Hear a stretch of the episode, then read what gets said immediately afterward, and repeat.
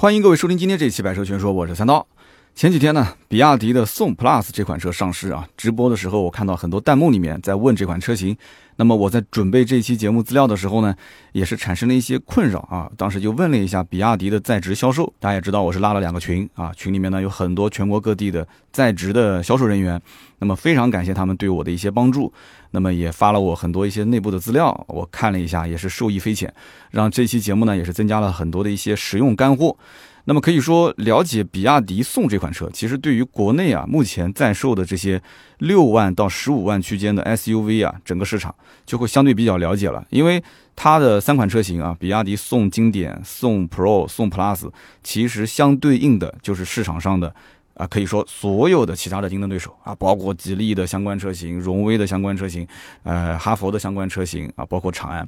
所以说呢，今天这期节目其实不管预算是六万、八万、十万、十二万还是十五万，你只要是考虑国产的 SUV 车型，其实听一听都是挺好的啊，会给你讲的明明白白。同级别的一些国产的这个价位啊，它的互相之间竞品的关系是什么样的啊，我都会进行一个分析。那么首先呢，就是关于比亚迪宋啊这一个车型，一开始呢，我一直以为它代表着是比亚迪的一款 SUV。那么直到有一天，比亚迪上了一款车叫宋 MAX，我当时觉得很奇怪，说，哎。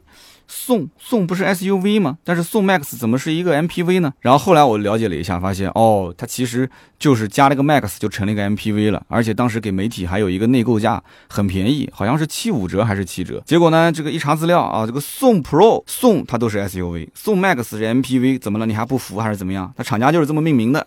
那么现在这款宋 Plus 到底是宋 Pro 的 Plus 版本还是宋 MAX 的 Plus 版本呢？我估计有的人如果不了解这个车，猛地一听说宋 Plus，它到底 SUV 还是 MPV 呢？啊，结果一看它是个 SUV 车型，那么相当于是宋 Pro 的 Plus 版本。那么说了上面这一段，可能有些人就被整懵了啊。其实我在了解宋这款产品历史的时候，也是看的有点云里雾里的。但是总结来讲，其实很简单。从2016年比亚迪的宋上市啊，它是一五年亮相，一六年上市，然后到2019年宋 Pro 这个产品上市。那么原来的老款的宋呢，它就处于一个停产在售的状态。它其实从一八年下半年就是停产在售的状态，然后直到今年的三月份，老款的宋啊，厂家说是优化了一些配置，其实就是简化了配置，或者说是直接减配。那么减到最后成了一个宋经典版上市销售。有的人一听说，哎，这好像跟我们之前聊的哈佛有点像。对了，我们一会儿再说，就跟哈佛的那个 M 六其实是一样的。M 六就是第一代的哈佛 H 六，也是把配置减一减，对吧？最后呢，上市定个很低的价格。那么再到今年的九月十六号，宋 Plus 正式上市了。宋的产品整个历史大概就是这样一个背景。那么也就是说，目前市面上在售的，它就有比亚迪的宋经典。啊，就是老款的宋，然后直接啊包装一下宋经典，还有宋 Pro，一九年上市的宋 Pro，然后还有就是最近刚刚上的就是宋 Plus，一共三个版本。那么宋经典的售价呢，它是六万九千九到八万九千九。宋 Pro 的定价呢是八万九千八到十一万九千八，宋 Plus 的定价呢是十一万五千八到十四万三千八。哎，你这么一听就清清楚楚了，那都是无缝对接三个档次，对吧？那看上去呢是非常合理的，实际上我个人觉得啊，大可不必。为什么呢？因为我觉得这样设置反而会显得特别臃肿啊，左右手其实有点互相搁着对方。那我相信，其实比亚迪也很清楚，这样设置它是有一定的弊端的。但是它为什么一定要这么做呢？其实很简单，宋经典就是对标的哈佛第一代产品啊，后来换了一个壳，叫做哈佛 M 六。宋 Pro 呢，对标的就是哈佛的第二代产品，也就是现在也在售的第二代的哈佛 H 六。那么宋 Plus 呢，其实对标的就是现在最新款，也就是前几天刚上市的哈佛的第三代 H 六。但是你看一看国产 SUV 的排行榜，哈佛的 H 六月月销量都是破两万的啊！你说气人不气人？那么它有这样的一个基数，所以它的一代、二代是可以同时在市场上卖的，对吧？那么第一代的 H 六换壳当 M 六来卖，它定价六万多。月销量还能过万，哎，所以这个简直没有天理，对吧？但是光鲜的背后，你也要看清楚一点，哈佛实际上是杀敌一千，自损八百啊！为什么这么讲？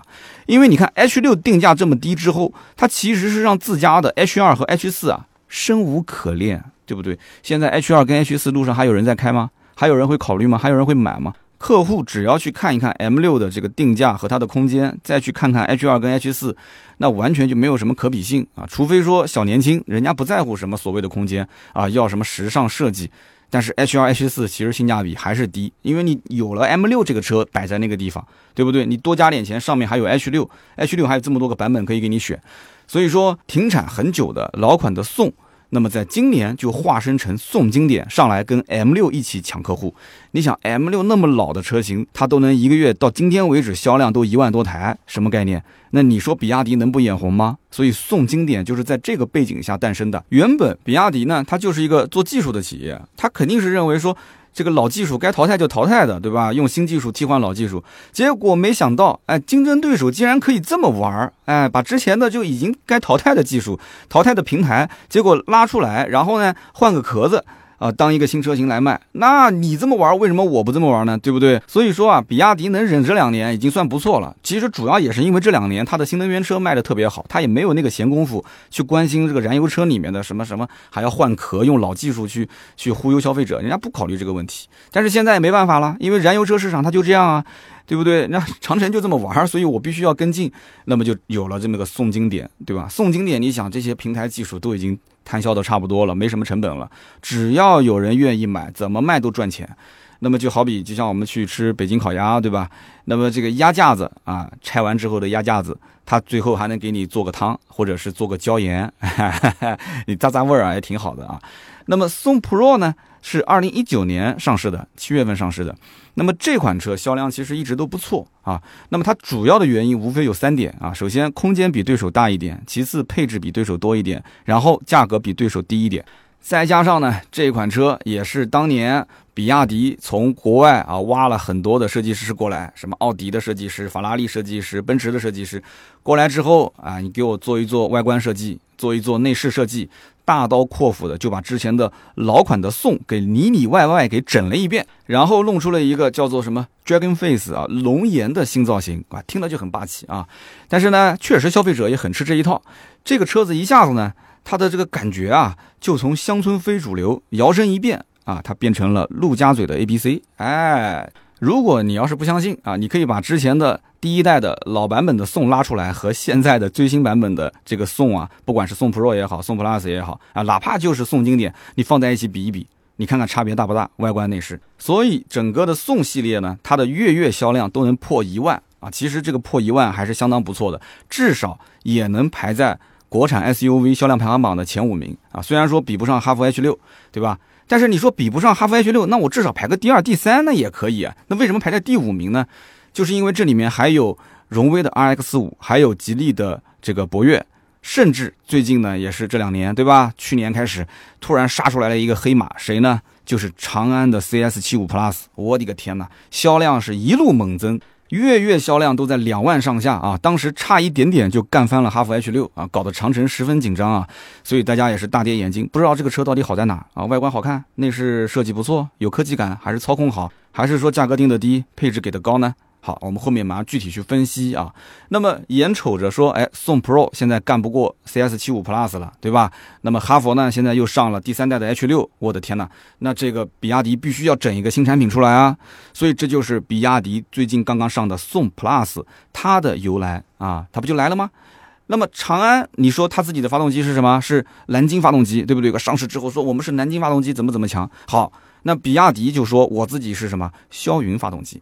哎，霄云系列的动力总成。那么霄云是什么？其实我跟你讲啊，它一开始取名字啊，我怀疑应该是取叫骁龙。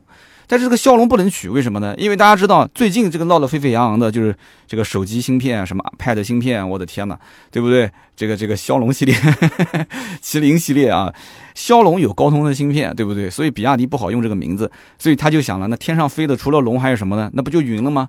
所以就给这个名字取了叫霄云系列。但云我觉得也挺好的，很飘逸，对吧？反正长安是金，金嘛就是在水里游的，对不对？那么我就是云，云就是在天上飘的。那有人问，那哈佛是什么呢？对吧？哈佛嘛，哈佛首先有个平台，对吧？柠檬平台，之前我们也聊过。然后哈佛是混地面上的，它是陆地的，对吧？它是动物园，什么大狗啊、黑猫啊、白猫啊、坦克啊、炮啊，哇，全都在地面上的，对不对？所以呢，这个三家凑在一起，正好海陆空全给整齐了，哎。所以言归正传啊。根据官方给出的资料，全新的这个比亚迪的霄云系列，它的 1.5T 发动机采用的是350巴的缸内直喷啊，集成式的排气气管，双流道的涡轮增压器啊，进气 VVT，电动废气泄压阀等等技术，说这个热效率能高达百分之三十八啊，比上一代的 1.5T 百分之三十四的热效率还要高，百分之三十八，其实看这个数据也还行啊。因为你想想看，丰田当时一直说自己的热效率很高啊，也就是百分之四十左右。但是一会儿我们再说啊，实际的驾驶体验以及它的燃油经济性这些东西，我觉得不是从数据上来看的，而是等这个车上市一段时间之后啊，我们要从消费者实际给出的一些使用体验来得出结论。比方说它的油耗好不好，再比方说我们去试驾的时候，看一看它起步啊、再加速啊这个过程当中它的动力体验到底怎么样，对不对？那么动力参数上来讲，最大功率一百三十六千瓦，最大扭矩呢二百八十八牛米，所以这个数据你放在同级别车型当中也算是比较强的了。但是呢，国产车一直有一个不太好的习惯，就是互相之间喜欢标数据。但是这个数据你标出来之后，你实际开起来是不是这样子呢？也不一定，对吧？就像我一直在讲，我说你看宝马，宝马的发动机的功率、扭矩都不是同级别最好的，但是它仍然操控性，对吧？数一数二。那这是为什么呢？就是它整体的车辆调教非常合适啊。那么与这一台 1.5T 的这个叫霄云发动机相匹配的是什么呢？是它的一台七速的湿式双离合变速箱啊。官方宣称说这个变速箱也是有改进的，对吧？传动效率高达百分之九十五，油耗可以降低百分之十五。官僚要这么讲的话，那它之前的油耗如果是十，那现在的油耗就八点五了。其实这些都是表面宣传的一些东西啊，大家还是要等一等，去看一看实际消费者买完之后给出的相应的油耗和动力表现啊。动力呢，其实你去试驾就可以得出结论了啊。那么从上一代比亚迪宋的老车主反馈来讲的话，其实之前的那一套 1.5T 加双离合的这个动力总成啊，只能说勉勉强强啊，开起来的感受它并不是特别平顺，油耗也不是特别低。那么新款的宋 Plus 我还没去试驾。那么 4S 店我之前问的有几家，可能连展车还没到，所以说不好去评价这个车的试驾感受啊，到底怎么样？但是上一代车型的动力参数，我看到有专业的评测机构做测评，得出的结果是什么呢？是这个数据相对来讲偏虚啊，就是水分还是比较大的。但是这个发动机后来有人用外挂电脑啊去提升它的动力，发现潜力还可以啊，最大的功率可以提升五十匹，那么最大扭矩可以增加六十牛米。那么我个人其实觉得潜力增不增加大不大其实并不重要，因为不会有多少人真的说买一台比亚迪的宋，然后回去还要去调发动机的动力，对吧？去重度改装不可能的，它最多就是要求这个车平顺、省油、不要坏就可以了。那么在整体的做工方面呢，啊，很明显这一代的宋 Plus 其实也是得到很多的人好评啊。以前的老款啊，如果你要关注过的话，你知道老款的侧面的腰线凌乱，对吧？很丑，很多的老车主吐槽。那么现在呢？哎，这个车子的造型啊，四平八稳，很符合中国消费者的口味。那么还有之前老款的尾灯啊，也不是很霸气，也没什么高级感。哎，那么现在的尾部造型设计的也是比较的好看一些了啊，简洁，比较有内涵。那么整个内饰部分，毕竟它的内饰设计师确实是前任的奔驰的 S 级的这个内饰设计师，叫米开勒，这个老爷子去操刀，那简单明了，对吧？反正主题呢就是突出中间那块大屏。成本呢也没多少成本，对吧？毕竟不是奔驰。那么在做工用料方面，它也控制不了。它只要把这个线条勾勒好，哎，然后剩下的就交给天意了啊。其实也就是交给这个成本核算部门了。你该用什么材料用什么材料。所以宋 Plus 应该讲，从外面来看到里面去体验，如果你都瞅一遍，那基本上也挑不出啥毛病。这车你说丑吗？不丑，对吧？还挺好看的。你真的要到中高配，你去看它的内饰，它整体的不管是布局设计还是用料也还行。那么都还行的话，就非常爽快的就刷卡下单了吗？不要着急，再看一看它的价格和配置。看完之后，可能有些人就劝退了啊。那么前面咱们也说过，宋 Plus 对标的是什么？是哈佛的第三代 H 六，对吧？包括长安的 CS 七五 Plus。那么比亚迪认为啊，我自己的这款车只要长宽轴距我都优于对手。哎，那我相当于是越级竞争啊，对不对？我是往下打。消费者肯定是好我这一口，那么我稍微价格定高一点，应该问题不大吧？是不是？那实际上并不是这样啊。在紧凑级 SUV 里面，其实绝大部分老百姓他已经觉得说，哈弗的 H 六、长安的 CS 七五 Plus 这些车啊够大了。他为什么觉得够大？其实它跟紧凑级的那些合资的 SUV 比，空间大小已经是大一圈了。那么宋 Plus 的增幅其实并没有明显甩开 H 六跟 CS 七五 Plus 这些车，它没有明显甩开，确实也长了一些啊。所以说，这个加分项并不是说能给消费者让他下定决心，立刻马上放弃 H 六，放弃 CS 七五 Plus，转身就买它，不可能。那么我们再反观配置和定价方面，三款车型 1.5T 的顶配，那么宋 Plus 是定价多少钱呢？十四万三千八。哈弗 H 六顶配十三万四千九，而这个长安 CS 七五 Plus 1.5T 顶配只要十三万一千九。所以很明显啊，宋 Plus 这款车的定价是三款车型里面最高的。那么高出都有一万来块钱了，那它到底有哪些优势呢？那肯定是配置使劲往上怼，对不对？我告诉你，还真不是。那么首先就是刚刚讲的动力上确实有优势，对吧？一百三十六千瓦，两百八十八牛米。你要如果只是从账面数据上去看，那肯定是优于第三代的 H 六，对吧？一百二十四千瓦，两百八十五牛米，也是要优于长安 CS 七五 Plus，一百三十一千瓦，两百六十五牛米。但是我是强烈建议大家先试驾后决定，真的，因为你不能光看账面数据。宋 Plus 跟 H 六它都是一点五 T 匹配一个双离合变速箱，低速跟车包括高速超车这两者之间的这个驾驶环境啊，你一定要感受一下。你看一看油门是不是很跟脚？你去体验一下急加速的时候它的整个的换挡冲击感受怎么样啊？是不是光吼不走？长安 CS 七五 Plus 呢用的是一点五 T 加一个六 AT 的变速箱，那我相信对于双离合而言，你看到 AT 变速箱啊，一个手自一体变速箱这个名字你就觉得很讨喜，是不是？但是还是一样的啊，建议大家去试驾体验一下，并且啊，不仅仅是整个的动力体验，包括它的底盘悬挂的系统啊，它的调教，你不要到时候说，哎，动力我觉得够用了，哎，但是悬挂呢硬邦邦，转向手感呢油腻腻，所以买车还是要去店里面多开多试。为什么我要讲这段话？因为现在很多的粉丝跟我留言讲说，哎呀，我其实已经在手机上看得很清楚了，对吧？看图看视频，我看了很多，那么看了很多就觉得自己很懂车了，是不是？也没时间，也懒得去 4S 店了。有这个时间，不如在家上上网，打两盘游戏。结果呢，跑到 4S 店就谈价格，谈完价格就刷卡。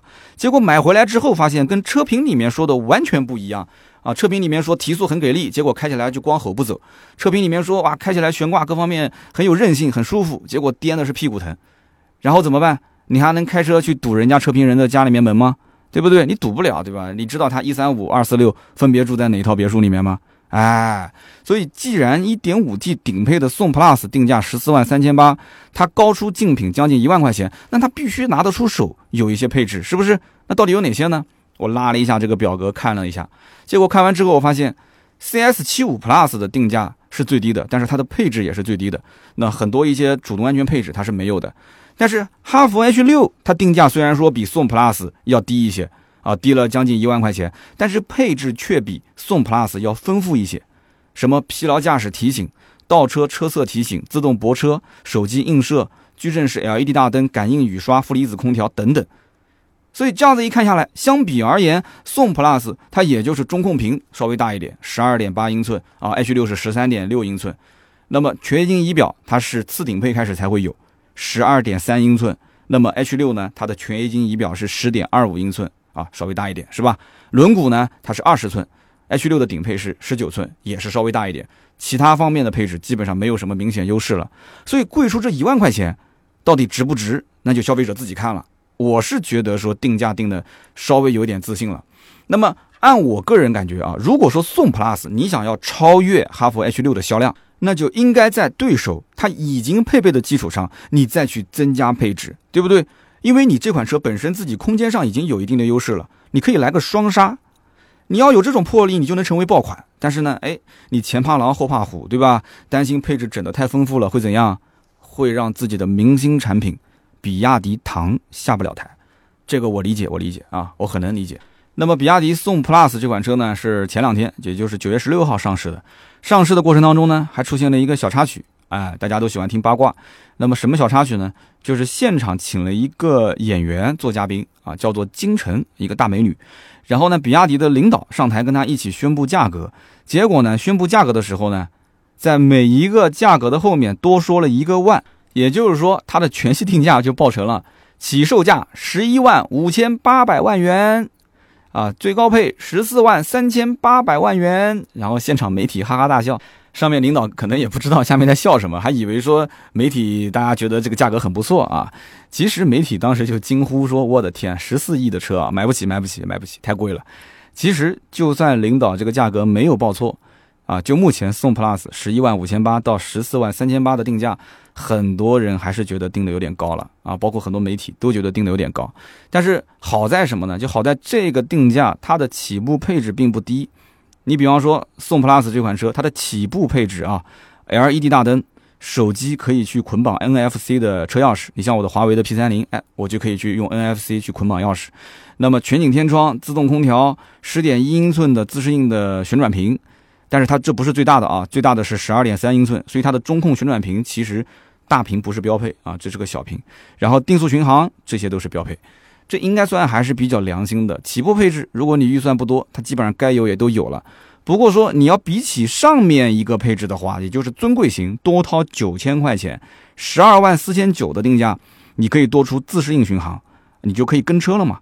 然后有主动刹车。交通标志识别、车道保持，有车道保持，相当于就几乎是 L 二级的自动驾驶了，因为它可以保持在两条白线之间，啊，还有车道偏离预警、全景影像，中控屏也变成了十二点八英寸的自适应的旋转屏，外后视镜还有折叠，那后排呢还有一套隐私玻璃，那么还加上一个十九寸的大轮毂，应该说这套配置加上去之后很香。才仅仅多九千块钱，那么因此这个版本也是我认为性价比最高的一个版本，所以不出意外的话，宋 plus 肯定是十二万四千八这个版本是卖的最好。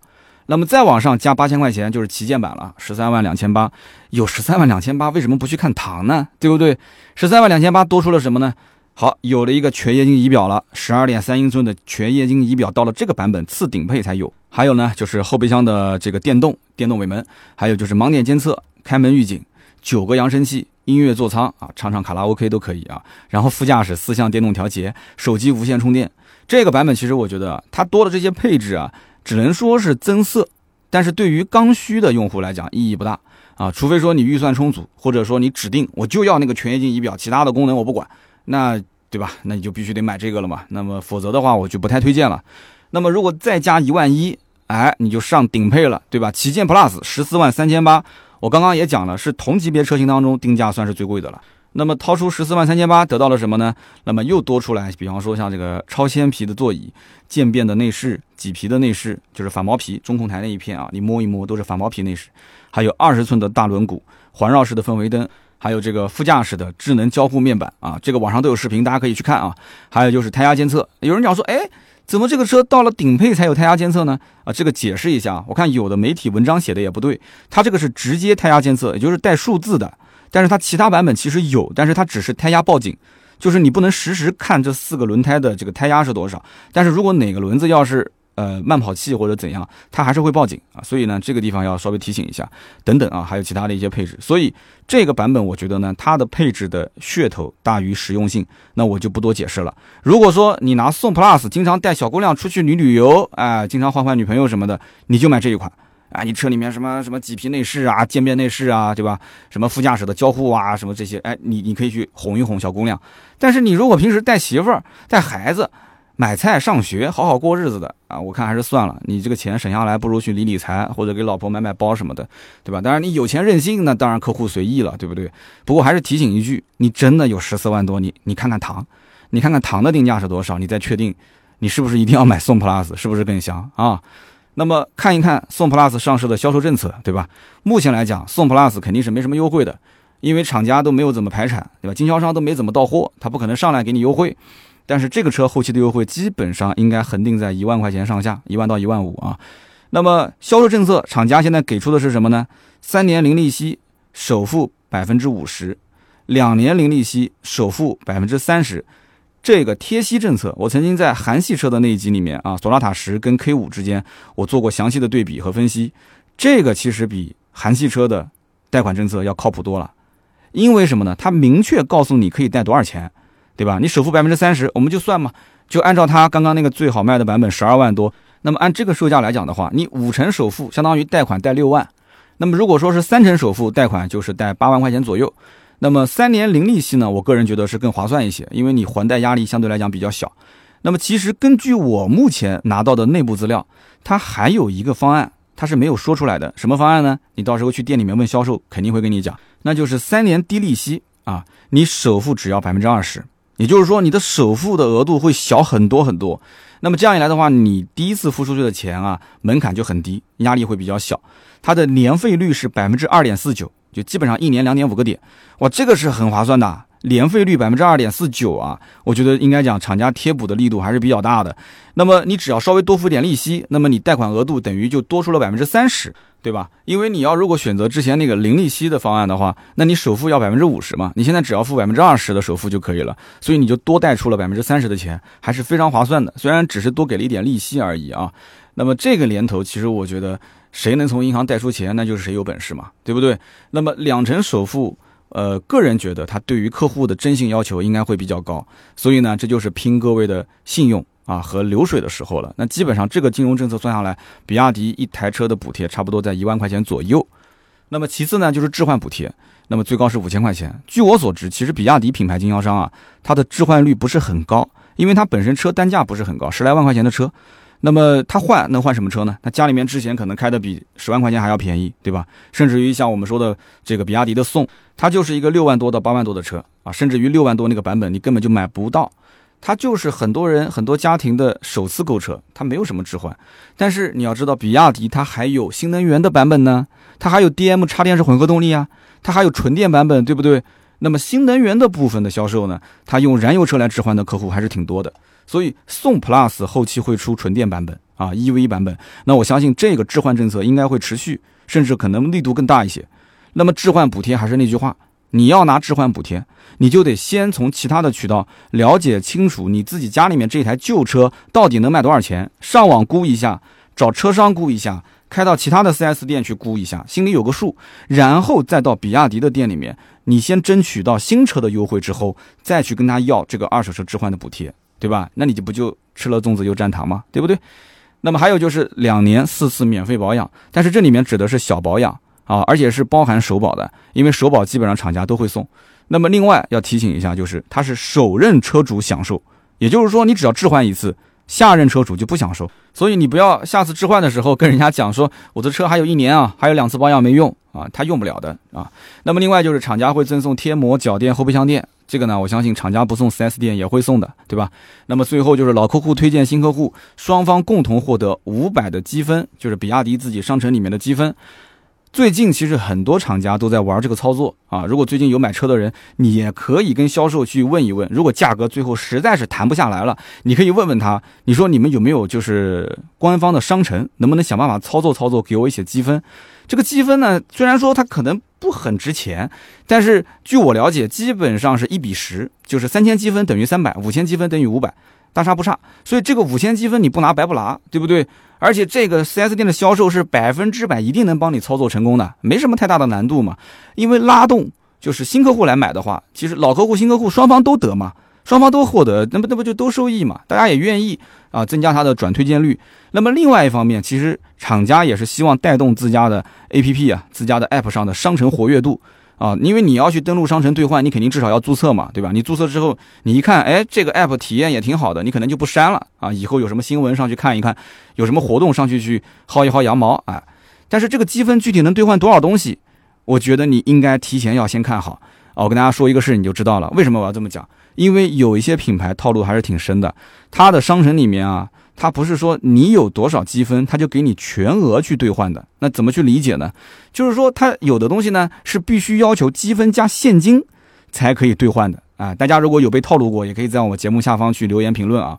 比方说，我最近在某一个品牌的商城里面啊，我有三千积分。然后呢，我准备去兑换一个两千八百多积分的礼品。那按道理讲说，那就直接兑呗，对不对？那我兑完还能剩两百积分呢？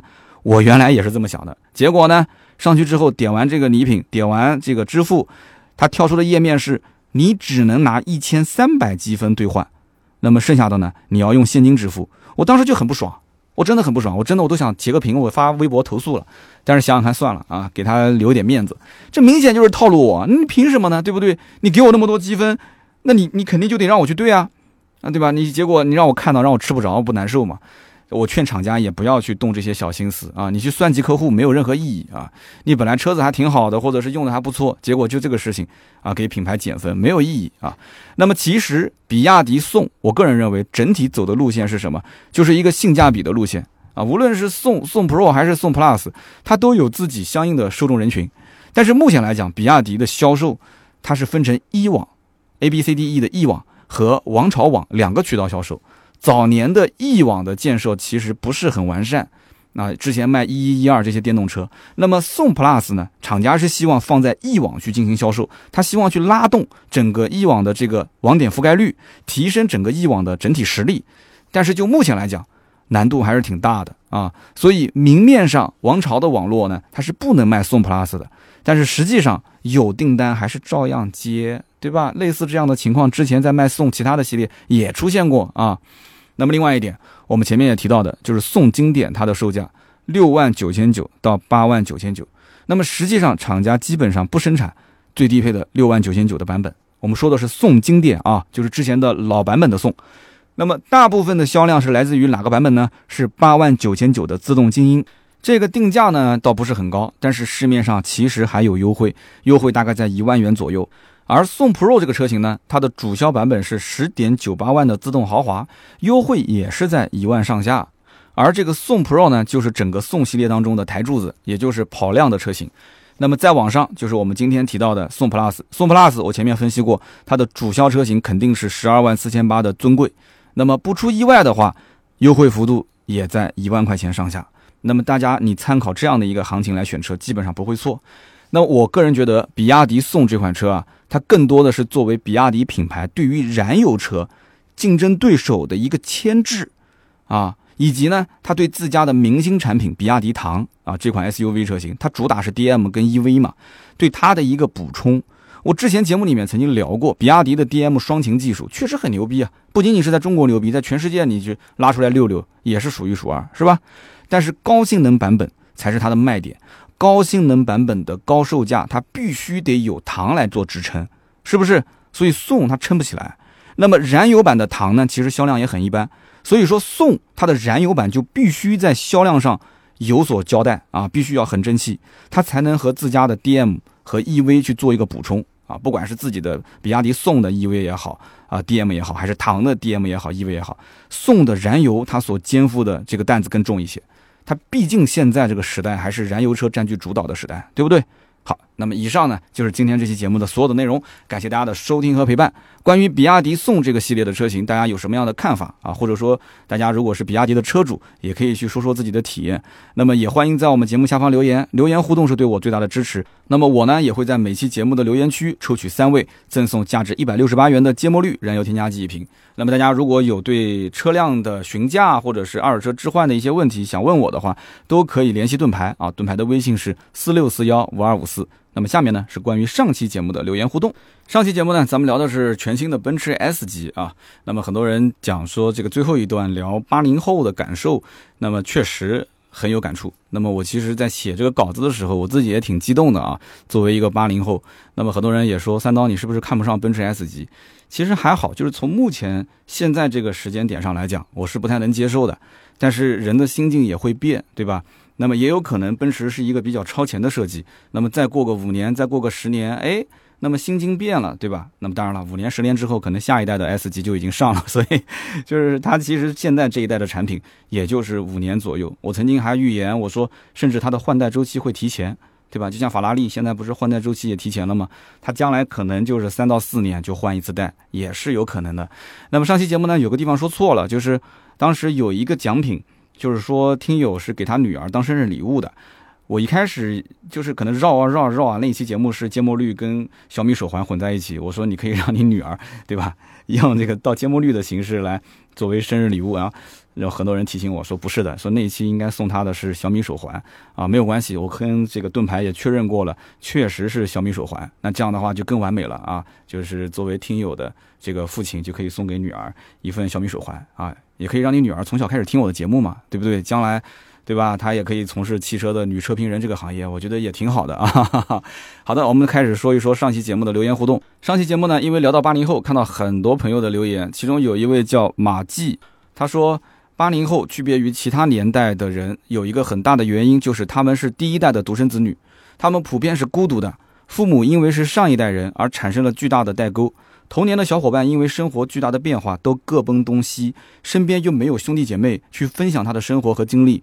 那么家庭方面养老的负担也比较重，对吧？基本都是一个人承担一个家庭啊，或者两个小年轻承担两边的四到八个老人，所以他的心理压力和随之而来的这种孤独感是巨大的。那么因此，八零后怀旧，他因为生活在时代的变革，又是在底层，是导致他最根本的原因。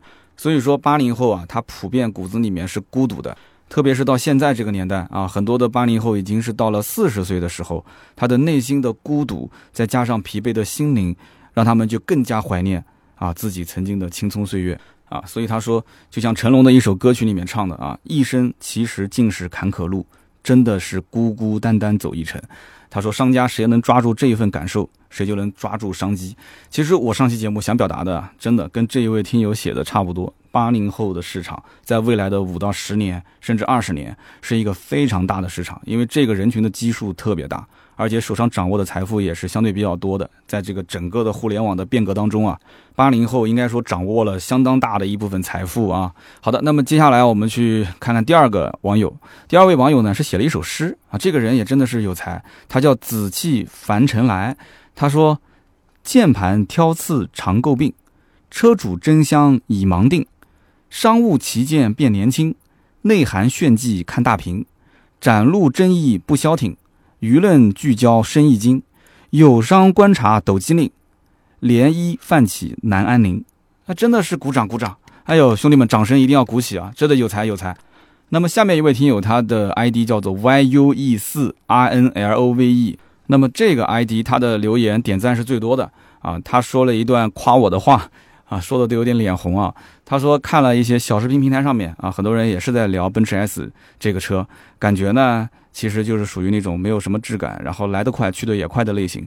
但是听三刀的音频节目呢，就像是今天节目里面提的啊，W 幺四零的虎头奔，那么时间越久啊，历久弥新，越久越耐听，在车评的历史长河当中啊，一定会留下浓墨重彩的一笔。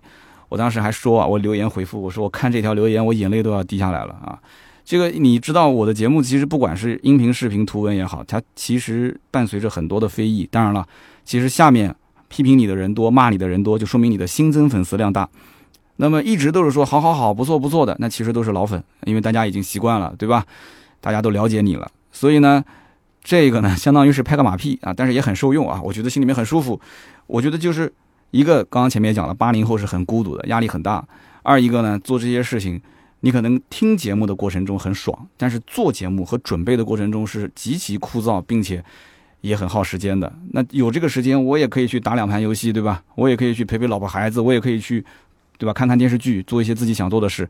他一方面是出于真的是爱好啊，去去去投入大量的时间；另外一方面，我是觉得做的有意义，就是每一期节目分享给大家去听，讲讲我的感受。也感谢喜马拉雅给我一个这么自由的一个。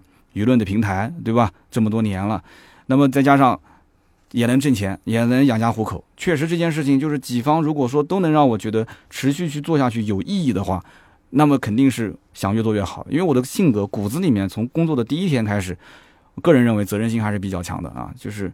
这么一个循环，那么哎，他就夸了我一下，我就说出来了嘛，挺开心的啊。所以希望大家以后呢，节目下方啊，还是多多留言鼓励鼓励我，好不好？特别是特约的节目，我看到特约的节目里面有好多大直男啊，就冲到那个特约节目里面，叮叮哐啷的，就是对吧？说了一些这些话。那么其实大家也都知道的，特约的节目嘛，养家糊口必须要养整个的团队，没有团队的这么多人的支撑，哪有那些的原创图文、原创视频、原创直播呢？对不对？所以，因此呢，希望多多支持。当然了，老的一些听友就不用说了，肯定都了解、都懂的。